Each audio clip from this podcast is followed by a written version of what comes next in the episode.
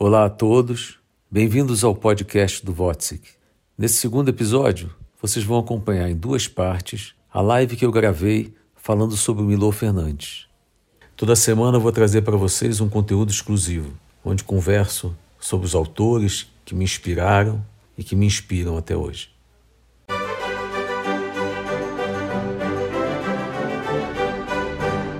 Meu filho viu é, a, a chamada dizendo que eu ia falar sobre Clarice Spector, ele falou assim: Mas pai, você sempre disse que você não era especialista em Clarice Spector? E ele hoje repetiu, repetiu também: Mas você sempre disse que você não é um especialista em Milô Fernandes? E eu respondi: Eu não sou, mas ninguém é. Ninguém é especialista em, na obra de ninguém. Ninguém tem a verdade sobre a obra de ninguém. Principalmente sobre esses artistas é, tão extraordinários, tão geniais, tão enormes. O que a gente tem e o que eu posso é, dividir com vocês é, é o meu caminho, o que eu caminhei com essas pessoas. E o que que essas pessoas extraordinárias, esses seres extraordinários, artistas, é, que alcançaram o extraordinário, o extraordinário, trouxeram para a minha vida, trouxeram para a minha obra, trouxeram para a minha carreira. Né? Eu acho que nem me apresentei, mas eu, eu sou Eduardo Votzik, sou diretor e ator de teatro e tenho há, sei lá, acho que há 40 anos que eu tenho me dedicado exclusivamente à cena, né? a descobrir descobrir, descobrir, descobrir, descobrir, descobrir, descobrir o que, que aquela caixa preta pode trazer né, para o mundo. Né? Me lembrei agora, é, eu vou conversando sobre outros assuntos enquanto a gente, o pessoal vai entrando. Sejam todos, todos, todos, todos, todos, todos, todos muito bem-vindos. Vocês estão nervosos? Eu estou nervoso. É incrível, né? mas a gente fica nervoso, né? sempre, sempre. E quanto mais nervoso, mais legal é. É, o nervoso deixa a gente vivo, é, em estado de perigo. Né? Eu lembro que o Lima Duarte uma vez falou assim: é, quando, quando, a gente entrava em cena na, na época do. Na época da, da ditadura, a gente dizendo aquelas coisas no teatro de arena, é, e a gente ali no meio, a gente entrava em cena com, com medo, com pânico de levar um tiro. Isso era terrível, claro, terrível, mas ao mesmo tempo dava para o ator uma, uma sensação de vida ou morte. Né? Os an, an, antepassados, os, a geração anterior entrava em cena para comer. Eu lembro é, que o teatro, os atores entravam em cena e dependiam de cada reação da plateia para comer. Porque quanto mais gente, mais é, maior a bilheteria e eles viviam daquilo e aquilo se transformava em, em, em salário e aquilo e o salário em refeição, em condições de vida. Eu lembro uma história incrível, acho que o Milton Carneiro no Teatro Copacabana uma vez entrou em cena, fez a cena, é, a plateia riu, riu, riu, riu, riu, riu, riu, ele tá, acertava todas, levantava a bola e acertava e cortava, acertava e cortava, uns pedaços de humor e ele não errava uma. Aí ele saiu de cena, olhou para, encontrou a produtora e disse: Olha aqui, não tem 685 pessoas, tem 689 pagantes, pessoas na plateia. Isso é ser ator. Estar por trás da personagem, no lugar do comediante. Quanto mais distanciado, mais entregue a gente está. É lindo esse lugar de estar nervoso e, é, e essa sensação é boa demais. É, e é isso que a gente chama de live. Eu já aprendi na última live que é, o live é isso, é estar vivo se sentindo vivo com, com o outro neste momento. É, eu estava contando a história, já agradecendo aqui a Michelle, que está me ajudando aqui a me organizar e a organizar essa construir isso aqui, Ana Paula também, Ana Paula Soares, jornalista, que também está junto comigo, produzindo e, e como parceira nessa história. Né? Isso eu queria avisar vocês que já é, a live da Clarice Spector vai se transformar em podcast e já vai estar qualquer já está a partir de amanhã, eu acho, disponível, disponibilizada para as pessoas. Vamos começar? Vamos falar então hoje sobre o Milor. Né? Ah, é isso que eu queria dizer. Eu queria dizer que me lembrei, olha, é, é, é como se eu tivesse, é, e aos poucos é, é, eu vou chamando o HD do Milor e vai dando download. É devagarzinho que vai acontecendo, então tenha um pouco de paciência que parece um discurso que um pouco disperso, mas eu sei que aos poucos ele vai engrenando, vai entrando, vai entrando no caminho certo e vai entrando, entrando, entrando. Este, essa live, na verdade, eu queria que se chamasse é, tudo que eu sei eu aprendi com o teatro. Porque isso, isso é verdade. É, tudo que eu sei, tudo que eu sei, tudo que eu sei, tudo que eu sei, eu aprendi com o teatro. Porque eu, eu nunca fui uma pessoa, é, eu não tive a formação erudita ou formação educacional a ponto de chegar em casa e ler um livro, abrir um livro, estudar por conta própria, ou gostar de, ou, é, ou abrir um livro de, de, de arte e olhar as pinturas, ou ou ouvir uma música clássica, ou ficar. É, eu, eu, eu fui educado dentro do esporte, né? então eu gostava, eu chegava em casa, eu gostava de jogar bola, jogar futebol, ficava o dia inteiro. Onde eu não estava estudando, eu estava jogando, fazendo alguma coisa relacionada ao esporte. Então, é, a verdade é que, então, tudo que eu fui aprendendo, eu fui aprendendo é, a partir da minha profissão por causa da minha profissão, é, porque eu fui montar o Nelson Rodrigues, eu aprendi, eu li tudo de Nelson Rodrigues, porque eu fui montar Sófocles, eu, aprendi, eu fui, estudei tudo sobre tragédia grega e, e, sobre os gregos e sobre Sófocles, e quando eu fui montar o Édipo e o Eurípides também, quando eu fui montar Troia, eu estudei tudo sobre Eurípides, depois eu estudei tudo sobre Metterlink, eu estudei tudo sobre Lorca, e cada autor de Albi, Clarice Spector, Milo Fernandes, Nelson Rodrigues, é, nossa, Emily Dixon, é, Lorca, é, uma infinidade de seres incríveis, extraordinários com, com, quais, com os quais eu me relacionei.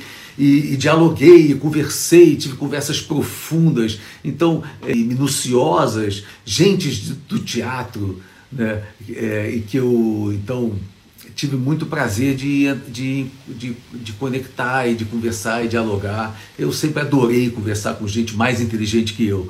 É, me exige obriga que eu seja mais esperto, mais é, sagaz, mais inteligente, mais profundo, é, enfim, me exige.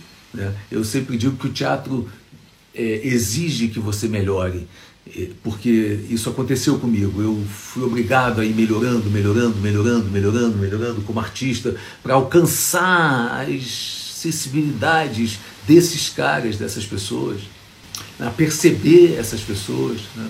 Um dia vamos falar sobre Sófocles aqui, mas eu me lembrei, Sófocles foi o mais difícil é, de todos, porque toda vez que eu discutia teatro com ele, ele interrompia a discussão e dizia assim, Eduardo, é, é, eu inventei o teatro.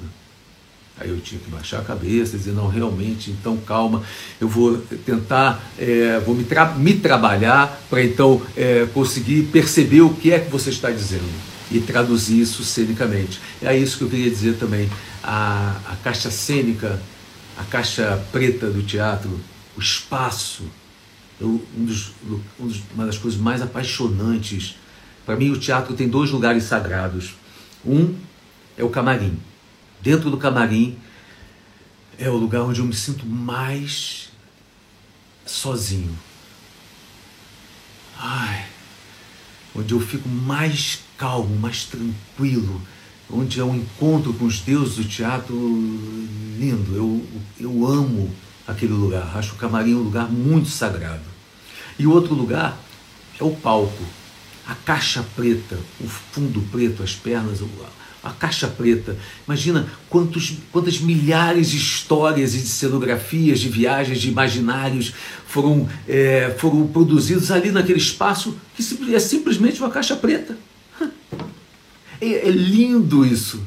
Eu me lembrei que é, lá na adolescência eu era muito amigo do Marcelo Glazer. Marcelo Glazer é um é um hoje é um físico importante né, na, na, na, história né? e e a gente ia para Teresópolis e ficava é, aquela coisa de adolescente, a gente apagava a luz toda e ficava diante da lareira e a gente ficava conversando, aí ficava vendo aquela lareira queimar e ficávamos discutindo sobre o nada, sobre o tudo, se o tudo era o nada, se o nada era o tudo, o que era o tudo, o que era o nada, se deu, é, e aquelas anos depois a gente se encontrou e o Marcelo me disse engraçado, nós dois traçamos caminhos completamente diferentes, mas, mas a gente continua aqueles dois adolescentes perguntando é, se o tudo é o nada, se o nada é o tudo. Só que ele falou: eu fui na, na, pela física fazer essas perguntas é, para tentar encontrar Deus, e você também. É, através da, da cena do teatro, foi tentar encontrar Deus através dessas perguntas pelo espaço cênico. O espaço cênico é o meu buraco negro. Bum! Foi ali que aconteceu, acontece todos os dias um novo Big Bang. Milor. Todos apóstolos, vamos conversar sobre Milor e sobre o que eu entendo do Milor. E, e também o que eu aprendi o Milor. Né? É, algumas coisas, eu, que, tem coisas que eu fico animado, que já já eu vou contar para vocês. Né? Mas é, o Milor era um, é um, além de ser um, vou dar uma pequena, é um, um, um ser, um ser, um artista multimídia extraordinário, né? onde o Milor botava a mão é, era, era é, acontecia a arte, né? um cara é, que também onde ele botou ele subverteu, ele subvertia sempre, todas, em todas as áreas ele subvertia na pintura ele subverteu, na tradução ele subverteu, na, na dramaturgia ele subverteu. Vamos falar aqui da, da, dramaturgia. O Milor criou isso que a gente chama hoje, que nunca tinha acontecido, esse teatro de colagem. A gente deve ao Migor o teatro de colagem. Ele que pegou, é, resolveu pegar um, um, um, texto de uma pessoa e juntar com outro, e juntar com outro, e juntar um outro texto incrível que ele gostava, e criar uma dramaturgia, colocar uma música, é, uma música, um som, uma, uma, uma projeção, uma, uma voz falada, é, e, é criando, e criou isso, e foi criando vários te textos que ele construía em cima de, de, de, de, uma, de um tema. Foi assim com a História Uma História uma, é, e vários e vários vários outros. Eu conheci o Milor primeiro na escola, através da, da poesia da matemática, que pela primeira vez quando eu ouvi, eu falei, meu Deus, alguém escreveu essa poesia, né? a história de uma história de amor entre, o, entre, entre dois elementos da matemática e eu, eu achei aquilo incrível. Muito tempo depois eu comecei a estudar e trabalhar em cima da obra para então fazer com o próprio Milor o que ele fez com os outros autores, ou seja, fazer uma colagem do que era o melhor do Milor.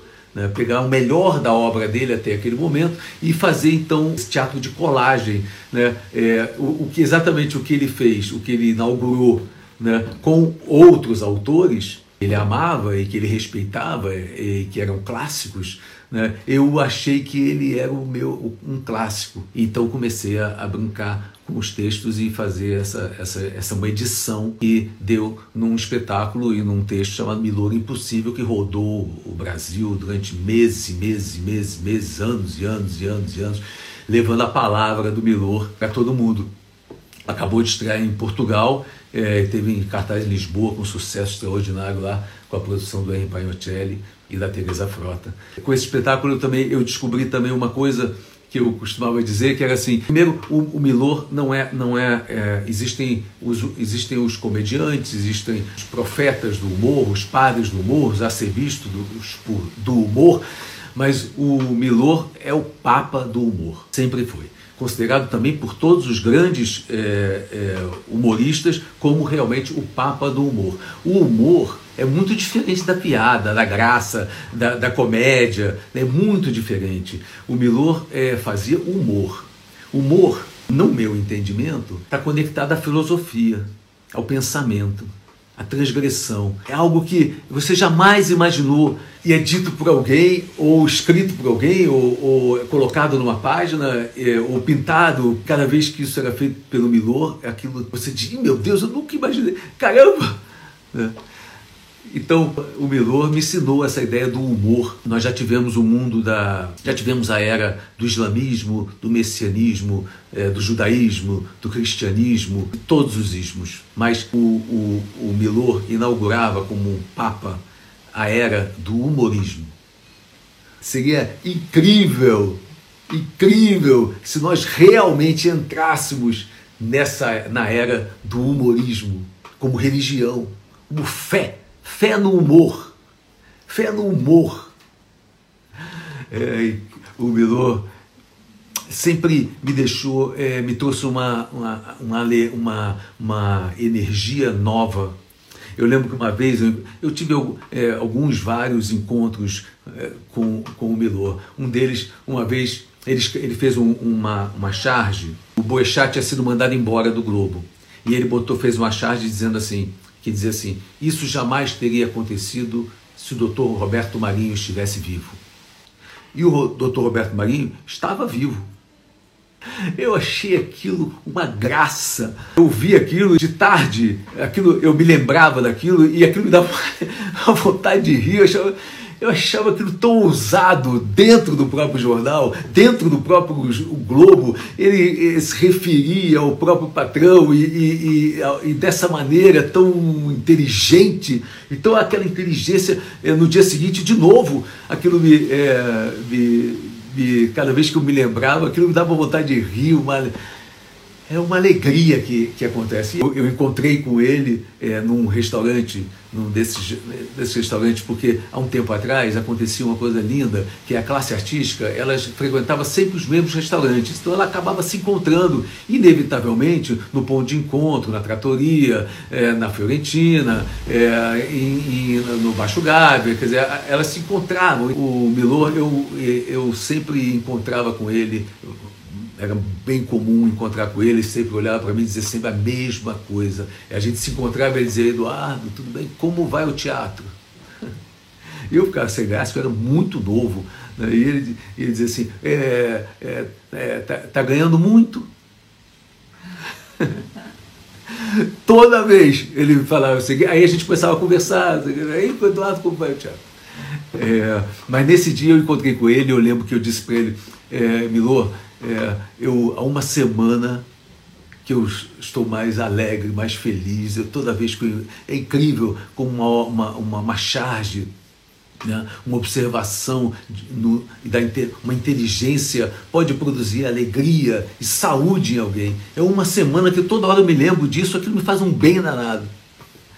É, ele, ele, ele, ele não gostava, toda vez que eu encontrava com ele, eu elogiava, ele achava, ele não gostava.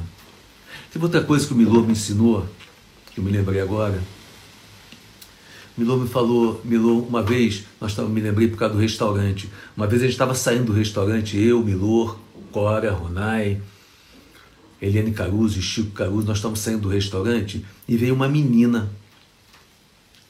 É, uma, uma, uma menina pedir, pedir esmola uma criança. E aí a gente ficou muito constrangido, que a gente estava no meio de uma conversa, e aí um conversando com o outro, aquela menina ali pedindo a esmola na porta do restaurante. A gente ficou ali, e de repente o Milor pegou uma nota, acho que na época é, era a maior nota que tinha, pegou uma nota de 100, seria hoje a nota de 100 é a maior nota que, que tem. Então ele pegou a nota de 100 e entregou na mão da menina. E a menina pegou aquilo, ficou olhando, olhou para ele, Olhou para a nota, olhou para ele, olhou para a nota e disse: Toma. Ela pegou aquela nota e, e aquilo, ela não sabia o que fazer de, de emoção, ela ficou tão emocionada, ela saiu correndo para casa. E o Milor parou, olhou para a gente e falou: Eu não dou esmola. Se eu tiver que dar alguma coisa, é para fazer a diferença. Eu nunca mais esqueci essa história para mim, para minha vida. É, eu não dou. Se eu tiver que dar alguma coisa, tem que ser algo que faça a diferença.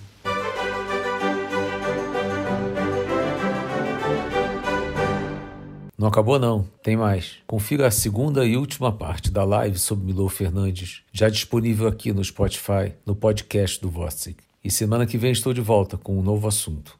Até lá.